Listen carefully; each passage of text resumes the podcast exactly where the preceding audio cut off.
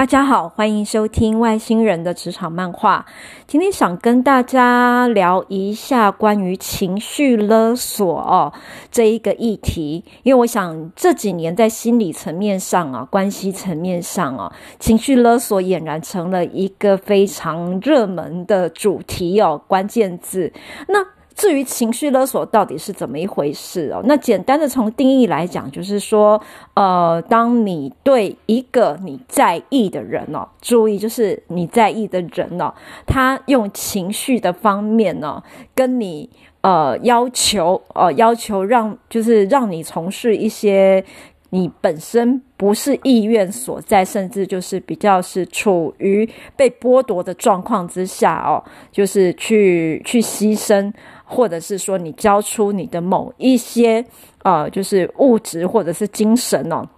那这样子的一个关系上面的一个剥削，它其实称称之为勒索。那会想要谈这个主题哦的主要原因，其实是呃，针对之前一个友人哦，他在提起他跟同事的一个相处上，那。有让他非常不舒服的一个议题哦，那这个同事可能呃相对比较资浅，资历比较浅一些。那面对资深的同事给予的一些呃分享啦，我觉得还不能够说是教指导，因为就是说很明显的这一名资浅的同事哦，他是不服从这这些所谓前辈的指导的，所以呢。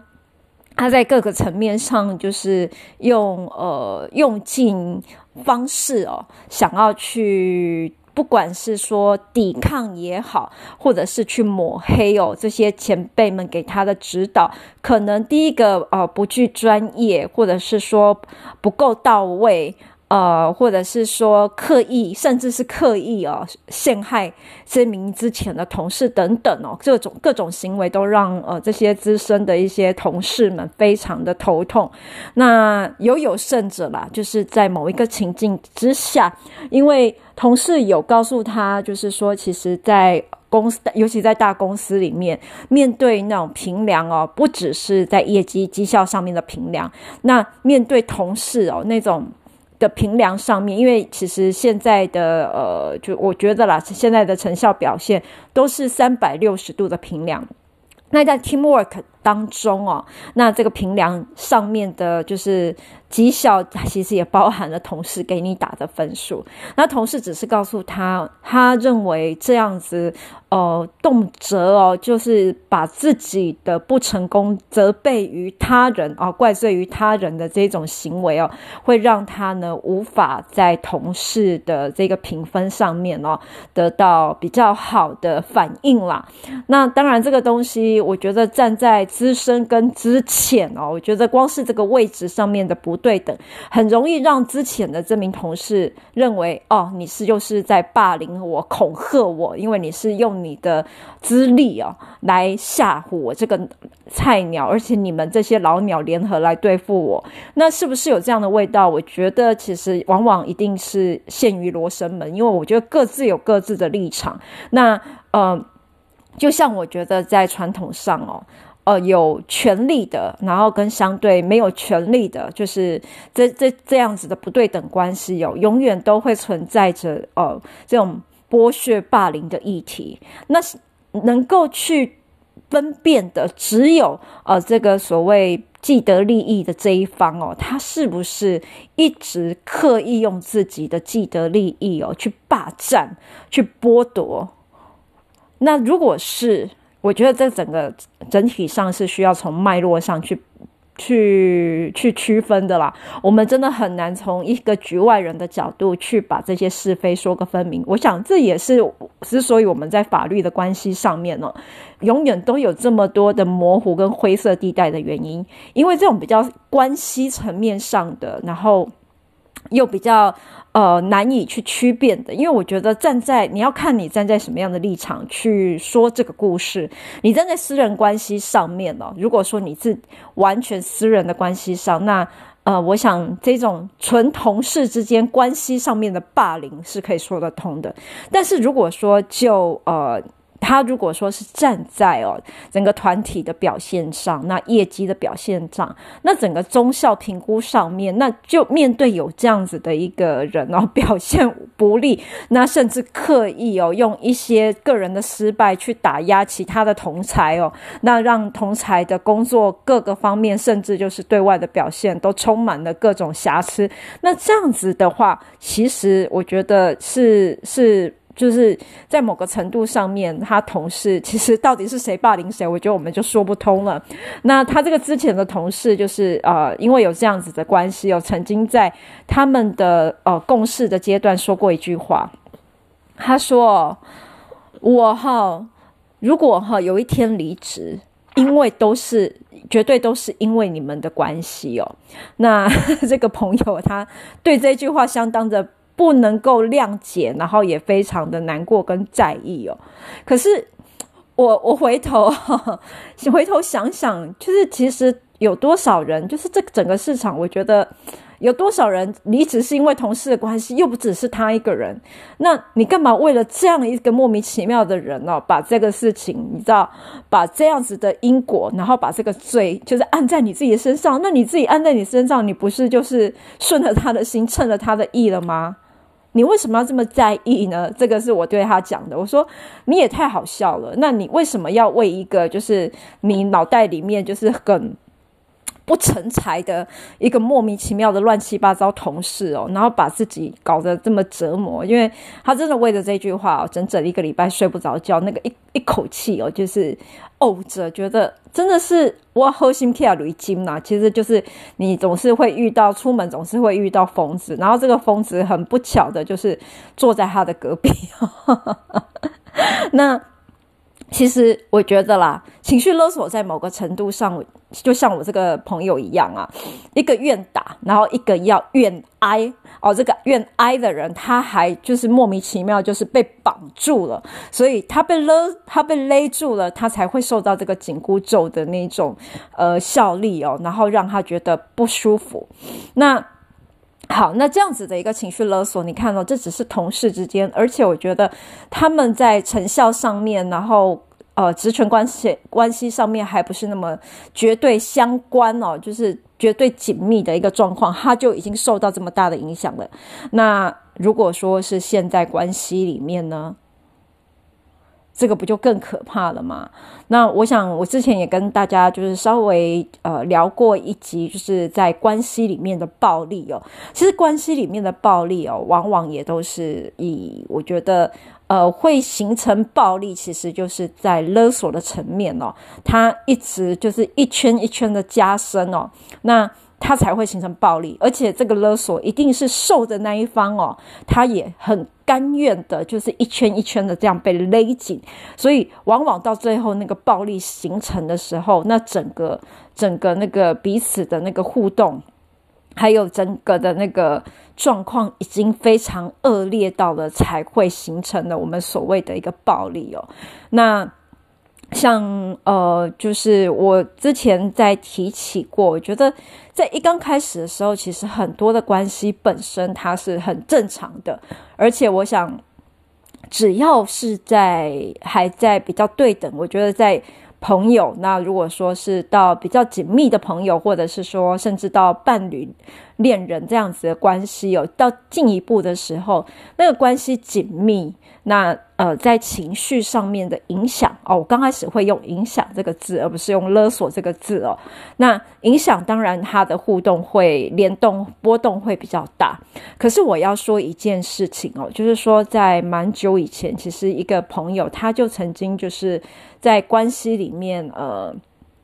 因为一个呃喜欢他的对象啦，他基本上对那。那个人他自己本身是没有动情的，但是就是说，呃，基于朋友的关系，那朋友得到了很严重的脑部疾病，需要开刀。那这个对象呢，其实就是，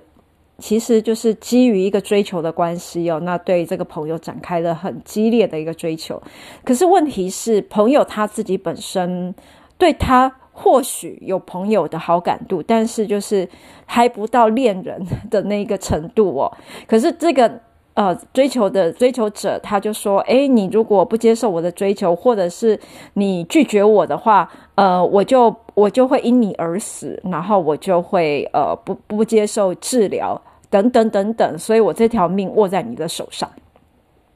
那其实说真的，这个事情跟这个被追求者一点关系也没有。可是，我想就是在人性的这一段，都会 大家都会心。就是不不由自主的心软哦，然后就接受了。那有时候可能一刚开始，他的好意只是说没关系，我就当做好事陪陪一个朋友。可是到最后会发现这样子的一个精神层面的一种互相哦，我觉得要挟跟剥夺，到最后会越演越烈。那。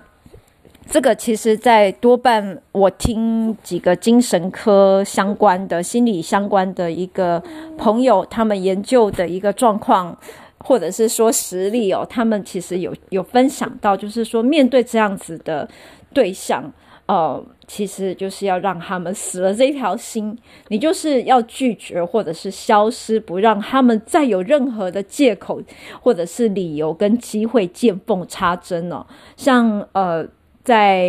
呃朋友这边有分享到，就是说像他们有处理到一些会基于感情因素，然后以生命做要挟的一些一些呃对象，那他们他们呢可能会就是。在呃各个层面上，就是说，在他想要去自我伤害的时候，然后去去跟他想要要挟的对象哦，发出各种讯号，或是要求身边的人去协助哦，跟跟他想要去要挟的对象去做沟通。可是，一旦让他就是有这个机会跟对方沟通上，他就会觉得这个因果关系哦是。被他所操纵的，他就是控制这个因果的那个控制者。那其实，在情绪勒索的这一端，其实就是控制跟被控制的这一方要一直互相联动，他才有办法产生效果。所以呢，在呃从事心理相关的这群人，就是他们到最后都会知道。要想办法，想方设法让他断了这个连接哦。那他后面就是说，如果说还要真的要进一步做一些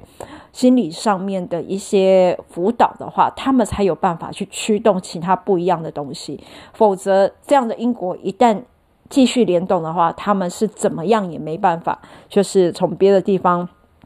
去去协助他的。那呃，那我们就是来说一说接下来哦，就是在关系里面，我觉得在血缘关系里面最长最长哦，就是其实我觉得父母啦是最可怕的一个情绪勒索的一个来源啦，因为往往就是说我们不会不由自主的，就是会觉得我们因为基于呃，不管是生。育啊，这个各个角色，我们会必须要从事很多的牺牲跟奉献。那这些牺牲，它的就是它的结果哦。有时候我们对于呃我们的牺牲，然后还有那个结果，我们都会赋予很高的期望。那这个结果，我们都怎么样去做连接呢？其实就会把孩子的表现啊，那身边的人的体谅，那当成是一种必然。所以，当我们的期望跟呃，就是另外这些身边的人的表现，跟我们就是跟我们期望啊，期望值不成正比的时候，我们就会产生很多的情绪。那这些牵动的情绪呢，我们就会用语言呢、啊，去去相对的去要求他们，然后告诉他们，因为怎么样，所以。就是怎么样？那我印象深刻的是，曾经就是在某一个朋友的分享中哦，他有提到，就是说他自己呢，嗯，因为在结婚吧，新婚的时候，那必须要就是必须要去安排哦他们的一些假期啦、蜜月旅行，但是当时哦刚好家人哦有一些状况，那可能就是面临到家人，比如说。呃，家人的丧礼，那家人的丧礼跟自己的旅行刚好撞齐了，或者是人刚好在国外呃旅行的时候，这个时候怎么办呢？因为这个东西其实本质上面一刚开始，我觉得我们从外外界的一个眼光来看，我不晓得各位怎么看哦。可是我会认为，就是他会人刚好在国外，呃，这件事情是他不得不哦，不得不的一个选择哦。那有时候遇到一个一些比较特殊的状况，他也不是刻意选择去。离开，刻意选择去逃避，而是他不得不要这样子。那这个不得不，他必须要基于现实，要从事很多的抉择。那当时他是一个穷学生哦，那还在国外，也没有足够的经济支持，可以回到国内去协助家人去处理这些相关的呃流程哦。可是流言蜚语就来了。就是流言蜚语，就说啊，这个小孩、啊，怎么怎么都已经家人走了，他还在继续在国外逍遥自在啊？他怎么可以这样呢？呃，然后他呢，呃，都不会考虑，就是想考虑到家人为他的牺牲跟付出这么的多，然后他就这样子啊、自己自顾自的，就是呃玩乐，然后都不爱自己的家人了。那。大家都在悲伤的时候，他这样快乐行吗？我不知道你对于这样子的言语哦，就是流言蜚语，你有什么样感觉？其实，这个我我说真的，就是嗯，别人家里的人都在悲伤的时候，你就不准快乐吗？你的家里有人生病，所以你也要生病吗？或者是说，今天我在哭，你就不准笑吗？就是会有这种，我觉得会有很多这样的矛盾。当然，我们就是如果呵 呵如果你身边的人有人一直在哭，然后你在旁边哈哈大笑，你的确可能会被 K 啦。那可是我们如果用自己主观的情绪，因为我怎么样，所以你不能怎么样；因为我在哭，所以你也必须要哭；因为我在笑，所以你也一定要笑。你不能哭，我觉得这这种很，我觉得很莫名其妙的去要求别人跟你一样，这已经沦为一种控制，而不是一个正常的现象。那当然背后的核心有很多的呃脉络可循啊，比如说像我这个朋友的状况，他有可能是，有可能是基于，我觉得他绝大多数是基于呃担心外人的观感。所以，呃，大家会基于面子啊，基于害怕社会的价值观感，进而去要求他不可以这样或不可以这样。但是实际上外，外人真的这么想吗？既然就算是这么想，又怎么样呢？那重点是你自己怎么想？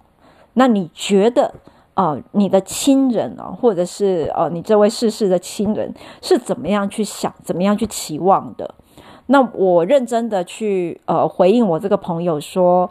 我想你会从你会做出这么这么痛苦的决定，也绝对不是你的本意。但是站在比较长远的眼光来想哦，如果是你的亲人的话，他。不可能是希望你不快乐的，因为毕竟，我想每一个呃长辈、每一个家人在看到自己的亲人的时候，我们都是希望是给予正向祝福的，那都是希望他们能够享受他们的人生跟生活，也希望他们快乐的，不是吗？那你为什么要因为哦自己的一个状况哦，那可是这些自己身不由主。身不由己的一个状况，那去诅咒啊、我觉得这是一种诅咒，或者是去规范另外一个人不得哦快乐，不得过得好。如果你因为自己过得不好，那你就去诅咒另外一个人，跟你就是你也必须过得不好。那我觉得这个世界其实就没有一个所谓的美好可言了，因为我们每天都有面对那么多的挫折，那也有那么多的意外，那么多的你知道。病痛，那这些挑战都不停的进来。你如果因为你自己一个不顺心、不遂意，然后就这样去诅咒，或者是拉别人跟你一起要进在一个缸子里面，跟你一起受苦，那我觉得其实这样子整个社会氛围是很很病态的。那那这样子的生活真的正常吗？而且你就甘心受这样子的一个生活给规范吗？如果说你这样被规范，你觉得这样子是合理的，你是不是也是会从事同样的啊、勒索？那让你身边的其他的人也遭受同样的恶果嘞？那其实这样子的一个状况很不健康诶。所以呃，在现实的状况里面，我想那个。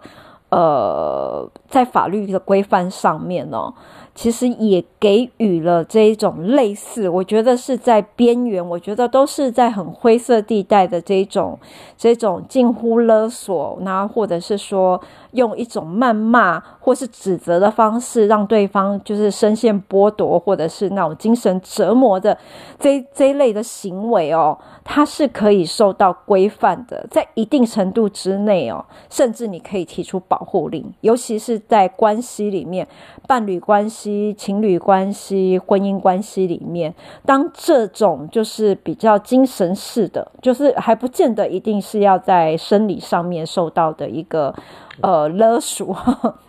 只要在精神上面呢、受到一定的呃，就是呃一定的剥夺，那他是可以就是去在法律上申请保护令的哦。比如说我们在讲啊、那个韩国电影，就是一九八二年生的那一位啊、被称为妈虫的这一位这位女性啊。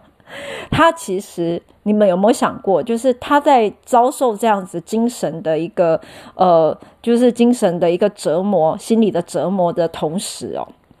如果他有这个意识，那去法院啊、申请哦，就是呃，如果啦，当然，如果这个说他是妈虫的这个人是他婚姻关系，尤其是他的另外一半的话，他申请保护令是可以成功的，你知道吗？但是，其实我觉得相对的也是，他会之所以就是这么的，呃，这部片会让很多人这么有共感的原因，也就是在，诶，其实我们好像有很多人都会接受到这些，呃，就是更极端的这种勒索、情感的勒索，然后把这个东西有按在自己的身上，然后让自己永不翻身。